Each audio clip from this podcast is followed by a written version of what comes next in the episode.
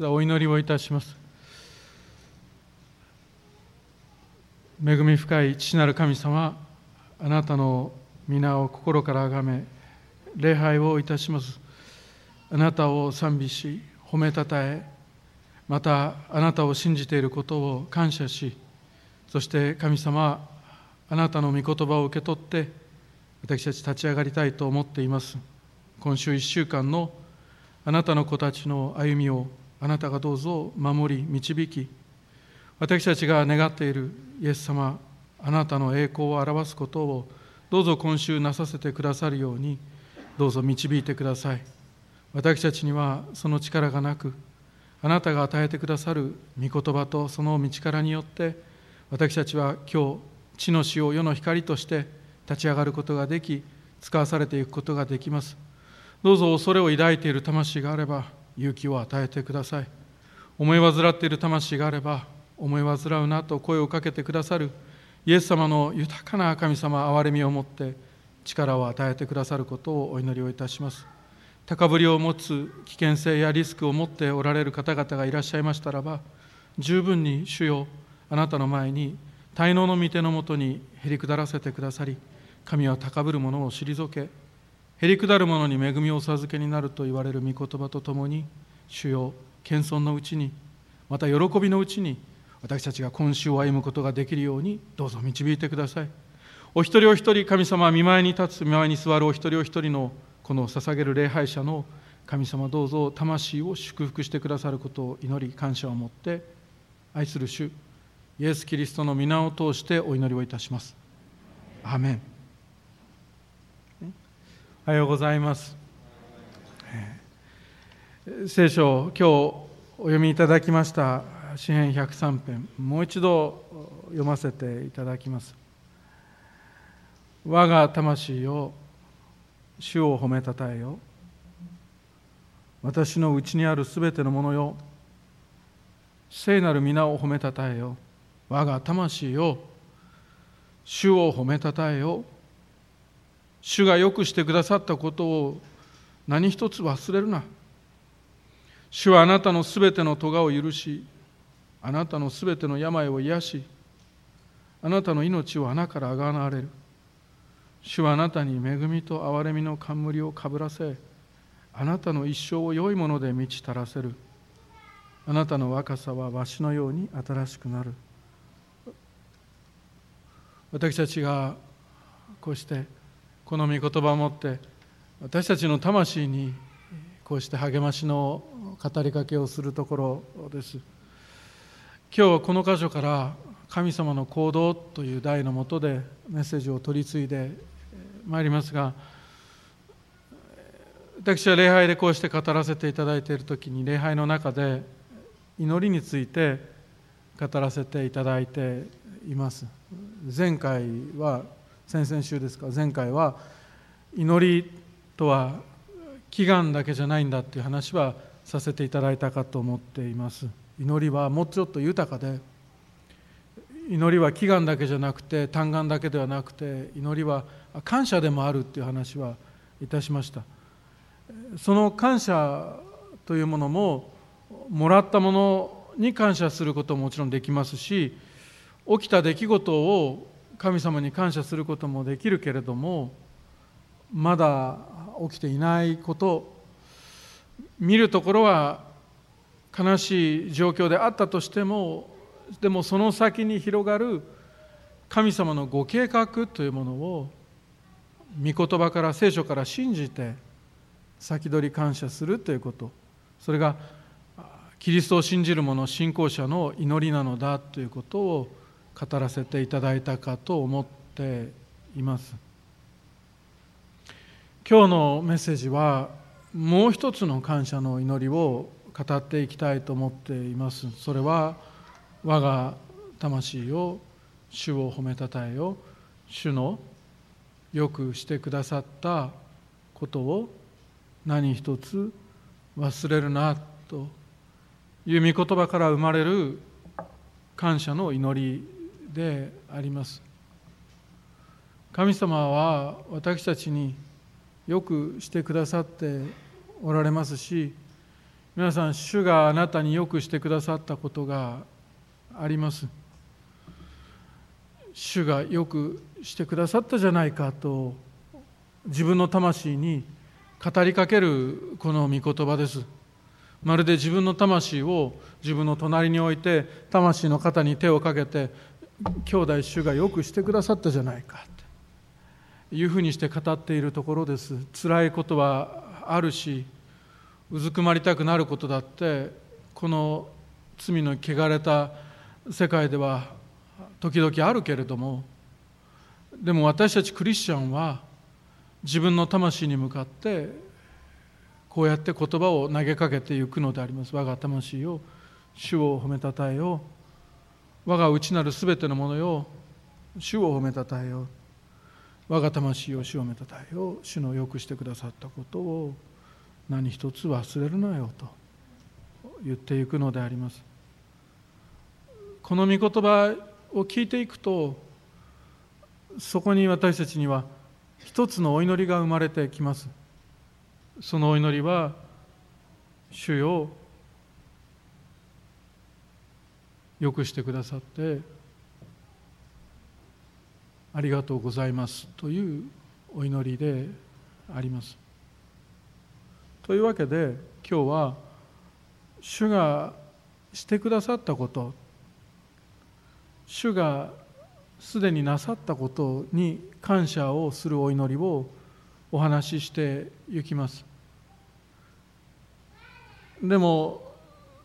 そのメッセージはあなたも感謝の祈りを捧げなさいというメッセージではありません。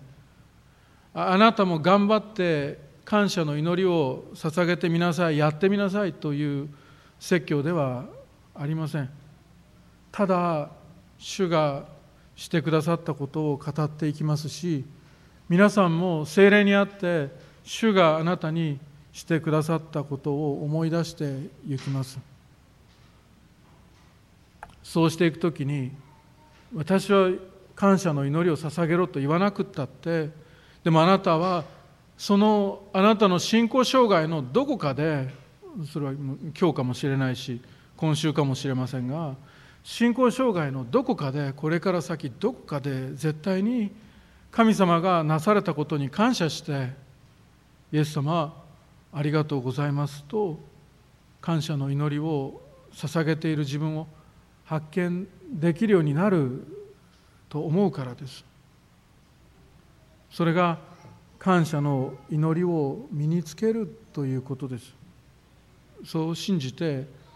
続けて語っていきます。さて主がなさったことに感謝するお祈りですけれども先週のメッセージ先々週のメッセージと合わせて語っていけば主がすでにしてくださっているのだけれどもまだその結果を見ていないものっていうのがあるわけです。一つ例えば皆さんが誰かご家族でもお友達でもいいです。お母さんがいらっしゃったらお母さんでもいいです。荷物を送っといてくださいと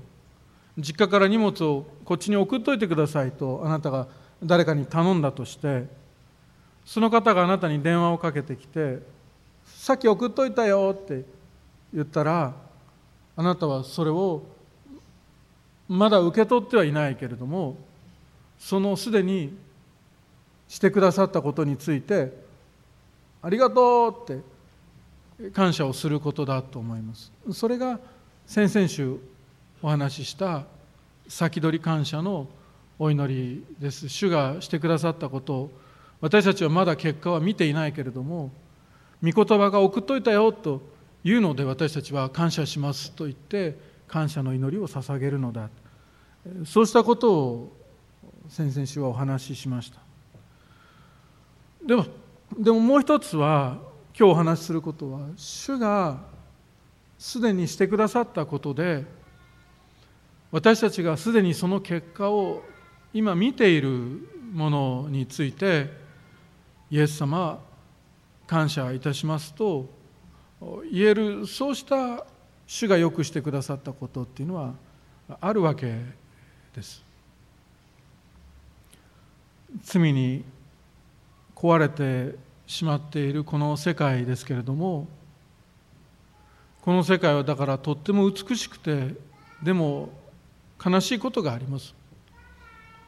それでも人生を見渡していきますとそれでも神の恵みは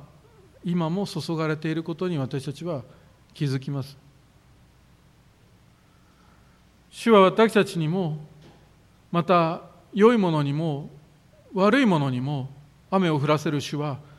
それでも私たちにあなたの一生を良いもので満ち足らせようとしてくださっていることです。そうするときに私たちは良いものを見つけることができる。良いものを探すというのは神の恵みを探すということです。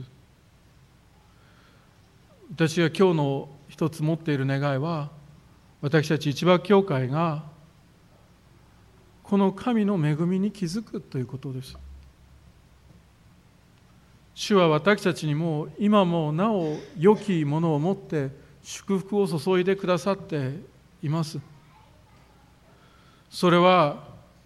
良いもので満ち足らせるという主の約束です。そしてそれはあの人よりも良いもので満ち足らせるという約束ではありません。ありません。だからあなたが「いやあの人は」っていうのは違うわけです。主は別にあの人よりも良いものであなたを満ち足らせるとは約束してないわけですよね。あなたのためのあなたにとって良いものをあなたに用意してくださっています。そうしたものがきっとあなたのあなたの周りにもあるのだと思います。主がよくしてくださったことを何一つ忘れるな。です。文句を言いたくなることを私たちのちょっとだけねじ曲がった罪に汚れた心で世界を見ていくときに私たちは主の恵みさえ文句に変えてしまうことがあるかもしれません。文句ではないんですが私と一緒に甥っ子のマシューが今一緒に住んでくれていますけれどもたくさんの方がパンをくださいました。パン多いなと思って。パン多いなと思ってました。でこれ食べご飯食べれないなこれと思って、えー、心配してたところですがでも御言葉の備えしながらいやでも主のよくしてください。これすごい恵みだなと思って感謝を一個一個見ていく時に私たちはやっぱり感謝の祈りが出てくるなと思わせていただいていますが電話が多すぎて文句を言う私たちです。またメールが来た。また電話が来た。でも一方で電話が一回もかかってこないと私たちはそれはそれでまた文句を言いますし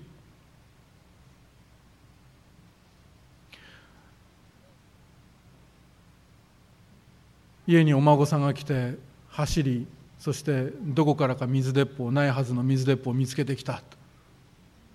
あなたは文句を言うわけです。でも帰ったら帰ったでとっても寂しくなってしまう。兄弟姉妹主は私たちを豊かに恵んでくださっていますが私たちは本当に純粋な心でその恵みに気づかせていただくことです。主のよくしてくださったことを何一つ忘れるなと聖書は言います。主というお方は私たちに恵みを注いでくださる方でありますしそしてすでに良いことをしてくださっている方であることを思い出していけたらと思います。やっておいたよって言ってくださるお方です。その主がやっておいたよと言ってくださることに私たちは主よありがとうございますと祈ってゆくのであります。でも何回か繰り返さないといけませんからまた同じことを言います。このメッセージは「主よありがとうと祈りなさい」というメッセージではありません。またありがとうと一回祈ってみなさいというメッセージでもありません。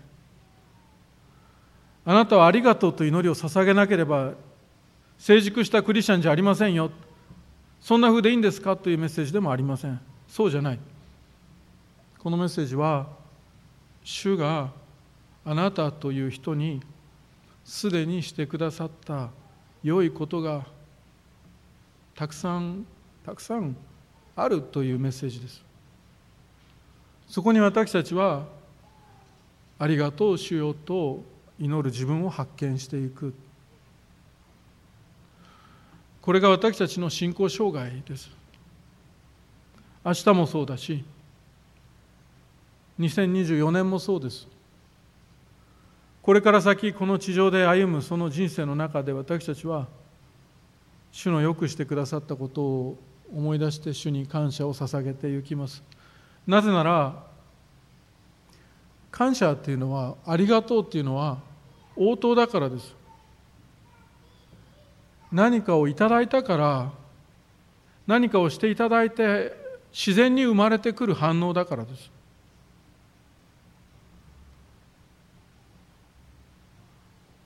あるところに夫婦がいたとしてご主人が花束を奥さんにプレゼントした。奥さんが感動して「ちょっと何これなんでプレゼンえちょっと嬉しい。なんでなんでプレゼントをくれるの?」と聞くとご主人が「牧師がやれ」って言ったから今日そういうメッセージ聞いたから 興ざめも甚だしいを超えてちょっとだけ悲しいプレゼントに変わってしまいます同じように牧師がありがとうと言えと言ったから神様にありがとうとあなたが祈るのであればそれはあなたと神様との関係が少し悲しい関係に変わっていってしまいます。ちょっとだけ悲しい信仰生活になっていってしまいます。だから今日はありがとうと祈れとは語っていきません。今日はひたすら主がしてくださったと語ってゆきます。主はあなたのすべての咎を許しです。許しておいたと主は言ってくださるのであります。罪に対する神の裁きというのは自分の力で逃れることができるものではありません。私たちクリスチャンは聖なる生涯が好きです。それで聖なる生涯を志して生きていきます。意図的に罪を楽しんで身を壊していくことを望んではいないし望まないどころかそれを憎む存在へと私たちは変えられていきます。けど人は生きている限りどこかで罪悪感や苦しみを持ってしまいます。そうした時兄弟姉妹人は一体どうすればいいんでしょうか。自分の罪滅ぼしで本当に罪は滅びるんでしょうか？主はあなたのすべての咎を許しです。許しておいたと主が言ってくださる。許してくださる主がおられるんです。十字架の上でご自分と一緒に私たちの罪を滅ぼしてそしてよみがえられて罪の力からあなたを引き離す主というお方がおられるわけであります。我が魂を許しておいたと言われる主を褒めたたえようです。主はあなたのすべての病を癒しとあります。でも兄弟姉妹が主がこれまで今まで癒してきたと主が言われる時に私たちはこの御言葉をどう受け止めているかと思います。私たちの知らない癒しがあって私たちの知らない癒しを私たちは経験してきて今ここにいて主は癒し主と告白できていない私たちの姿を発見します。主はあなたのことを癒してきてくださいましたしこれからも主はあなたの心も魂も体も整えていってくださいます。そして私たちは一度死ぬことが決まっていますから体を壊して死ぬかもしれないし寿命を迎えて主に召されるかもしれない。でもその再臨後与えられるその復活の体は朽ちることのない体で癒しは確実です。主はあなたの命を穴からあがなわれると主はおっしゃってくださいます。もうすでにあがなったと。もうすでに買い取ったと。あなたは悪魔の子ではもうないと。その家族からは私が買い取って私の子にしたと主は言われるのであります。クリスチャン。主がすでになしてくださったことを心から賛美し褒めたたえていくことです。主はよくしてくださいました。主はあなたに恵みと憐れみの冠をかぶらせあなたの一生を良いもので満ち足らせる。あなたの若さはわしのように新しくなる。そのようにしておいたと言われる週であります。私たち気づいてないところが多いと思いますがクリスチャンって若いって思われる方が多いんじゃないかなと思います。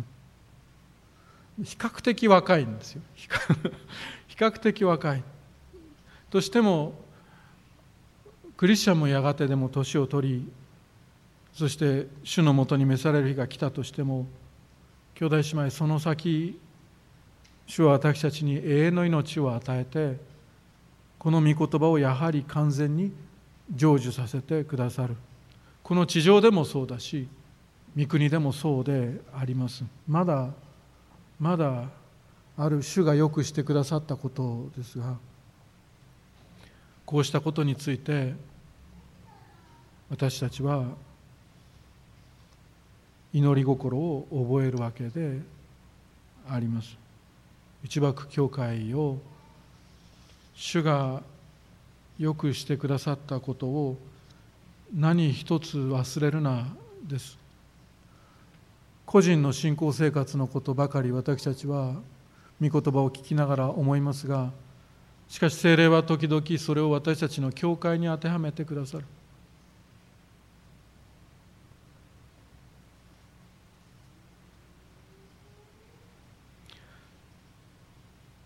この教会の歩みもまた主がしてくださったことなのであります。主がよくしてくださったこと。それを兄弟姉妹忘れて歩むことのないようにであります。兄弟姉妹今日のメッセージは主がよくしてくださったことなんですが説教の題は神の行動です。今日さらにフォーカスを当てていただきたい行きたいところは主がしてくださったことです。主がしてくださったことを忘れるなです。主がしてくださったこと神の行動それが福音でありそれが良い知らせだと語ってメッセージを終えていきます。先週アメリカである方とゆっくりと話す機会がありました。牧師先生方とお話をしたりクリスチャンの方とお交わりが許されたりということありましたけれどもある方とゆっくり現代の立法主義についてお話をさせていただきました。あの立法主義って立法は悪いものではありません。この間の先週の祈祷会で新学生がメッセージしてくださいましたがそのように立法は悪いものではありません。でもその立法を行うことと引き換えに行うことを引き換え権にして入って神様に渡して神の恵みをくださいと引き換えに恵みを受けようとする立法主義は間違いであります。それでお話を進めていく中で私たちはつい福音を忘れてしまうことがあるかもしれないという話題に変わっていきました。そしてそういった話を聞いた。確かに日本でもそうかもしれないと私も申し上げたことです。時々いろいろなメッセージを皆さんも聞かれるかもしれませんがあるメッセージは私が聞いたあるメッセージはハンナのように委ねるまで祈ったらそして皆さんもそうした覚悟を持てばそうすれば助けが神から与えられると語ったメッセージを覚えています。そういうメッセージを聞いたことがあります。神が祝福するかどうかは全てあなたの行動にかかっていると言ってはないけど意味してるのはそういうことです。そしてこれが立法主義です。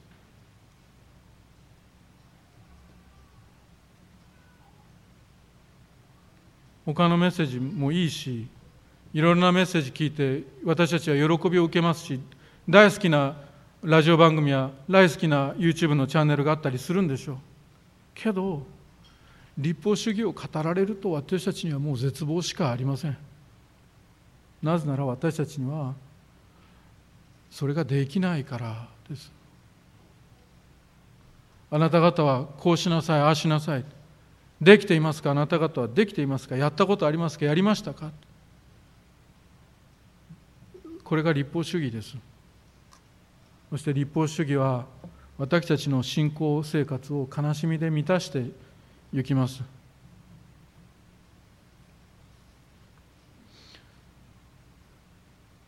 でもキリストはすでにした。これが福音です。神様はすでにした。というのが福音であります。福音というのはあなたができたことやできなかったことではなくて主がしてくださったことです。今日の私たちにとって主がよくしてくださったことを忘れるなというメッセージは福音の良き訪れを忘れるなということです。兄弟姉妹間違えてはいけないのでもう一回説明しておくけど立法は悪くありません。立法は聖なるものです。素晴らしい。でも立法を行う私の行動を引き換券にして救われようとしたり幸せになろうとしたりすることが立法主義でありそれが問題です。そして立法は私たちを救えません。兄弟姉妹自分の救いを振り返ってみることです。私たち私も含めてですが私たちはあの時手を挙げたから自分は救われたと思ってしまいます。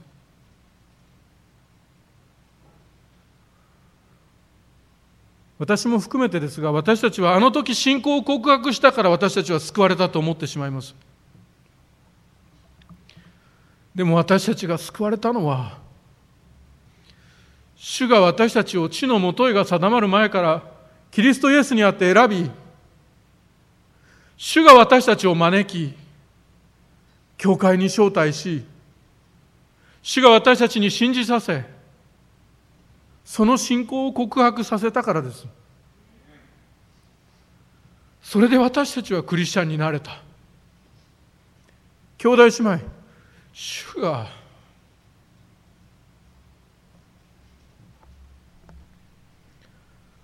主がしてくださったことなのです。主がよくしてくださったことを何一つ忘れるな。それをどうか忘れないでください。それをどうかこの地上の信仰障害の間ずっと握りしめ続けていてください。辛くなったら絶対に神様があなたによくしてくださったと信じてください。主がしてくださったから私たちは救われたのであります。神様の行動それが私たちの福音なのであります。マタイの9章9節お読みします。イエスはそこから進んで行きマタイという人が修税所に座っているのを見て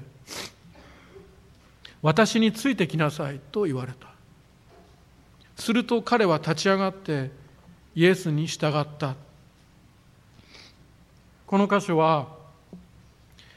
マタイの福音書っていうのを 書き始めたマタイが奇跡を記録してきたところの一つです。でその奇跡を記録してきたマタイが10個目の奇跡を記録するにあたって自分の救いを奇跡として記録したと言われているところです。そしてマタイは自分が立ち上がったことを奇跡だと思っていたのではありません。自分の行動ではない。その前に主が主税人をやっていた自分のところに来て罪を犯しているその現場で私についてきなさいと彼を招待した。神様の行動をマタイは奇跡として記録しているのであれマタイはそれが奇跡だと思っていたしそしてそれが彼が一生忘れることができない主がよくしてくださったことだったのであります。兄弟姉妹私たちは罪の中に生まれ罪過と罪の中に死んでいたものだったので自分から選んで教会に来て自分からキリストを選んで救われることはできません。でも主がそのあなたが教会に来る前に主があなたがキリストを信じる前にその罪の現場で私についてきなさいと招待を招きの声をかけてくださったから今私たちはここにいるのであります。私たちはみんなクリスチャン私たちはみんな招待状を受けて招きを受けてここにいるものであります。行いによるのではありません。誰も誇ることのないためでありますそうですか？とあなたは言うかもしれません私たちは自分の魂の救いについて自分の魂なのに自分自身で何も誇れませんか？と言うかもしれません。自分で何も自慢しちゃいけないんですか？と言うかもしれません。私は神様の前に自分でもこれができました。自分の魂の救いのためにこれができました。救えましたと言えませんかとあなたは言うかもしれません。ええー、兄弟、姉妹、そうなんです。実にその通りです。宗教改革者のルターの最後の言葉が私たちは物乞いだって言ったことを祈りのテキストで書いたと思いますその通り私たちは神様から救いをいただくだけの恵みをいただくだけの祝福をいただくだけの友達をいただくだけの存在なのであります。主がよくしてくださったことを何一つ忘れるなです。父なる神様がこの人間の世界には罪があり暴力があり殺人があり妬みがありいじめがあり戦争があるのに私はこれを滅ぼさないであるいはもう一度作り直したりしないであがなって救おうと考えた。主は言われるのであります。それが主のよくしてくださったことです。憐れみで滅ぼさなかった。御子イエス・キリストがそのつけておられる栄光を脱いでその誉れと賛美をタンスにしまってそして人間になられこの地上に来られた。それが主のよくしてくださったことであります。その御子イエス様がそれからあれを切られたあれを来た来たのは何か栄光を来たのか。そうじゃない。全世界全時代のイエス様を信じる人々のその全ての罪を来てくださった。そうすれば罪に対する見怒りが罪を犯す私たちにではなく罪のないイエス様に注がれるからです。主のよくしてくださったことを何一つ忘れるなです。そして父なる神も御子苦しみを受ける御子イエス・キリストも聖霊なる御神もそれでいいと思われた。それはなぜか。それは主があなたを愛しているからであります。そしてイエス様はこの地上に来られ私たちができなかった罪なき生涯を送られピラトの前に沈黙を続けて有罪判決を受け私たちが受ける裁きを体中の無知から死にまで実に十字架の死にまで従ってか弱き私たちをずっとかばい続けその背中に鞭を打たれ続けて私たちの身代わりになってくださいました。あなたが死後その裁きの一鞭も受けることがないようにするためであります。そうすれば私とあなたの心を苦しめるいくつもの罪と過去が許されるからです。そして主はよみがえられて救いを私たち信じる者に与えてくださいました。それは何一つあなたがしたことではなく神の行動です。神様がすでになさったことです。私はこうしなければあなたはこうしなければと生きていく人が多いこの世界ででもクリスチャン私たちにとって今週握りしめ覚えておくべき大切な言葉は神が行動するであります。そして神がすでになされたであります。この主がなさったことをどうか忘れないでください。そして今週1週間辛いことはあるかもしれませんがでもここの喜びに戻って共に喜んでまいりましょう。お祈りをいたします。天のお父様感謝いたします。主がよくしてくださったすべてのことについて食卓にたくさんのパンを。ありがとうございます。今日着る洋服を。ありがとうございます。日を避ける屋根をありがとうございます。この素晴らしい教会の建物を。ありがとうございます。でもそれだけではなくて私たちの魂の救いに対して主が成してくださったすべてを感謝します。立法にできなくなったことを神はしてくださいました。あなたの福音を知っている私の人生はとっても豊かです。誰が何と言っても豊かです。どうかこの福音を大切にしていくだけでなくて私たちが何らかの形で自分にできるその賜物を生かして全世界に出て行き全ての作られたものに福音を述べ伝えることができるように導いてください。主イエスキリストの皆によって祈ります。アメン。